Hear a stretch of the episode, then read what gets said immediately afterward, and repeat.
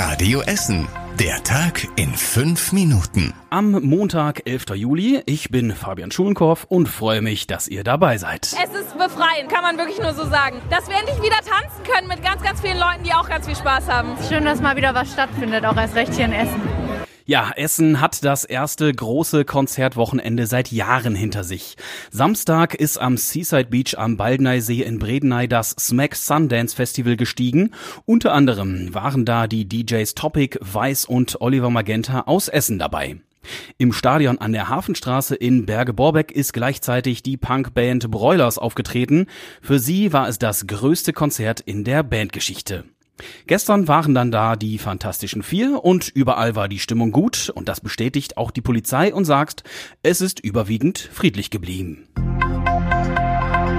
Weiterhin nicht friedlich läuft der Ukraine-Krieg. Die Wartungsarbeiten an der Ostsee-Gaspipeline Nord Stream 1 sind angelaufen. Ab heute fließt deswegen für zehn Tage lang kein Gas von Russland nach Deutschland und das hat Auswirkungen hier bei uns auf Essen. ThyssenKrupp aus dem Westviertel hat nämlich Angst davor, dass demnächst kein Gas aus Russland mehr in Essen ankommen könnte. Vor allem in der Stahlsparte würde es Einschränkungen geben, wenn in den Betrieben weniger Gas ankommt. Eine gewisse Menge Gas braucht ThyssenKrupp für seine Stahlproduktion nämlich auf jeden Fall, sonst könne man technische Schäden nicht ausschließen, sagt das Unternehmen. Unter anderem die Bundesnetzagentur fürchtet, dass Russland bald kein Gas mehr nach Deutschland schickt, nachdem seit heute die Gaspipeline zwischen Russland und Deutschland gewartet wird. Der Ukraine-Krieg hat auch weitere Auswirkungen hier bei uns auf Essen. In Bergerhausen wird eine neue Wohnsiedlung mit fast 120 Wohnungen vorerst nämlich nicht gebaut. Die Gewobau hat das Projekt gestoppt. Das Problem ist unter anderem, dass Energie und Baustoffe extrem teuer geworden sind. Die Wohnungsgenossenschaft sagt, dass sie ihren Mieterinnen und Mietern so keine bezahlbaren Mieten garantieren kann. Deshalb will die Gewobau erst einmal abwarten, wie sich die Lage entwickelt. Die Häuser in der Siedlung in Bergerhausen stammen aus den 50er Jahren und können nicht mehr wirtschaftlich saniert werden, heißt es. Deshalb werden die Häuser da neu gebaut und nicht saniert. Wer seinen alten Führerschein gegen einen neuen umtauschen will, soll bei uns in Essen bald schneller einen Termin bekommen. Dafür will die Stadt mehr Mitarbeitende einsetzen, die müssen aber erstmal eingearbeitet werden. Ein Grund für den Run auf die Termine bei der Kfz-Zulassungsstelle in Steele sind die neuen Führerscheine. In den nächsten Jahren müssen nämlich fast alle Essenerinnen und Essener, die einen Führerschein haben, den in einen neuen umtauschen. Wann eure Frist dafür abläuft, das seht ihr auf radioessen.de. Auch in der dritten Liga sollen alle, die wollen, ein Spiel von Rot-Weiß Essen sehen können. Deswegen gibt's auch in dieser Saison wieder sogenannte Sozialtickets. Damit sollen Menschen, die unverschuldet in eine Notlage gekommen sind und sich kein Ticket leisten können, ein Heimspiel am Stadion an der Hafenstraße in Borbeck erleben können.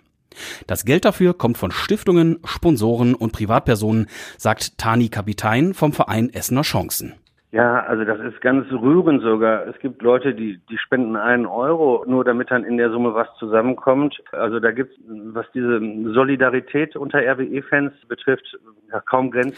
Ja, wie ihr das Ticket bekommt, erfahrt ihr auf radioessen.de und da könnt ihr euch auch das ganze Interview nochmal anhören. Es gibt auch noch weitere gute Nachrichten hier bei uns aus Essen. Das Freibad in Kettwig hat ab heute wieder deutlich länger auf.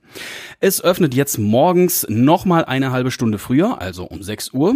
Entscheidender ist aber, dass es jetzt auch nachmittags von 14 bis 19 Uhr geöffnet ist. Und auch am Samstag und Sonntag kann man in Kettwig jetzt wieder schwimmen gehen. Die Stadt hat nun genug Rettungsschwimmer für das Freibad eingestellt.